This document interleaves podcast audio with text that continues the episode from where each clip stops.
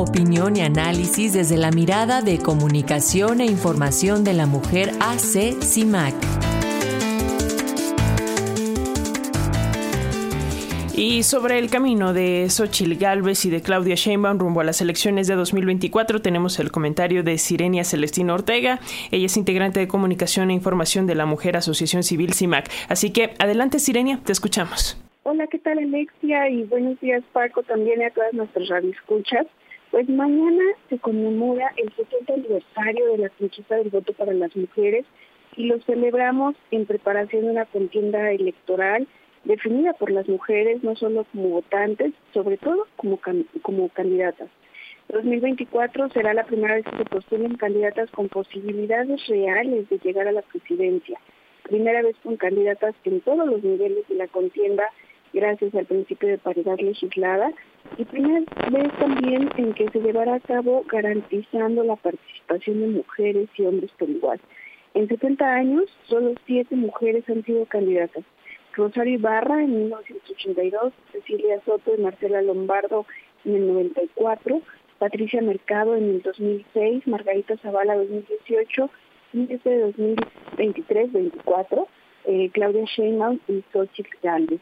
Y aunque no arranca la contienda electoral como tal, los partidos y coaliciones ya han anunciado a sus candidatas, Claudia Sheinbaum por Morena y Xochitl por el Frente Amplio por México. Los dirigentes de sus partidos anunciaron sus candidaturas en fechas muy cercanas. Alejandro Moreno, presidente nacional del PRI, anunció la candidatura de Xochitl el 30 de agosto y ella tuvo un evento público donde recibió su constancia el 3 de septiembre. Por su parte, Mario Delgado, presidente nacional de Morena, anunció la candidatura de Claudia el 6 de septiembre y el 10 de septiembre recibió su constancia, ambas tras un proceso interno del que resultaron ganadores. Pero la carrera es desigual. Apenas unos días de diferencia, sin embargo, sabemos que la campaña política de Claudia lleva ya algunos años, de acuerdo con el Observatorio de Medios de CIMAC en los procesos electorales de 2021 y 2022, a pesar de que son fueron contiendas en las que ella no compitió, fue la mujer política con mayor presencia mediática. Si nos guiamos por su fuerza digital, Galvez cuenta con 747 mil seguidores, mientras Sheinbaum tiene unos 2.7 millones de seguidores en la plataforma X o antes Twitter, es decir, 75% más seguidores. Al, al, analizar los días de sus publicaciones en X, los días en los que anunciaron sus postulaciones, Sheinbaum destaca en me gustas, Gales destaca en compartidos, sin embargo, ambas presentan muy poca interacción con comentarios. No superan los 10K, que es muy bajo para Sheinbaum, pero muy alto para Gales.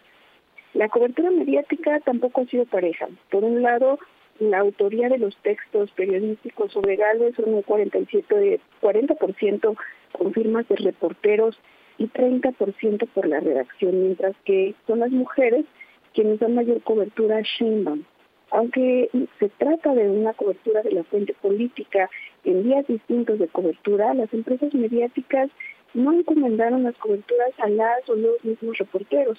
Y aunque la mayoría de las noticias abordó el resultado del proceso interno que les dio la victoria, las noticias sobre la candidatura de Sochi destacaron posibles acarreados a su evento en el Ángel de la Independencia y solo de Sheinbaum refirieron su trayectoria. Muestran a una Galvez solitaria, mientras Sheinbaum está retratada como permanente triunfadora, rodeada de los líderes del partido en el poder. Un aspecto importante es la forma en que las candidatas se presentaron a sí mismas durante sus discursos iniciales. Sheinbaum se presenta como heredera de un gran legado ético, moral, fraterno, soberano, con orgullo, compromiso, con humildad y en permanente referencia a la cuarta transformación, AMLO y Moreno. Inicia siempre hablando a su querido presidente. Y en el caso de Galvez se presenta como una candidata ciudadana, refiere constantemente a grupos que la 4T ha nombrado como opositores, líderes sociales en la defensa de la tierra, el territorio y el agua, mujeres líderes en la búsqueda de personas desaparecidas y personas de la clase media, llama a aprovechar la gran oportunidad para abrir las puertas del Palacio Nacional, porque dice ella, no solo me la cerraron a mí, sino a ustedes. Ahora se presenta como la esperanza. Así que pues vamos en paridad, pero no siempre con piso parejo. Y estaremos al pendientes de cómo se desarrolla esa participación. Muchísimas gracias por la escucha. Gracias a ustedes, como siempre, Sirenia. Un abrazo para ti, todas las compañeras de CIMAC, estamos en comunicación.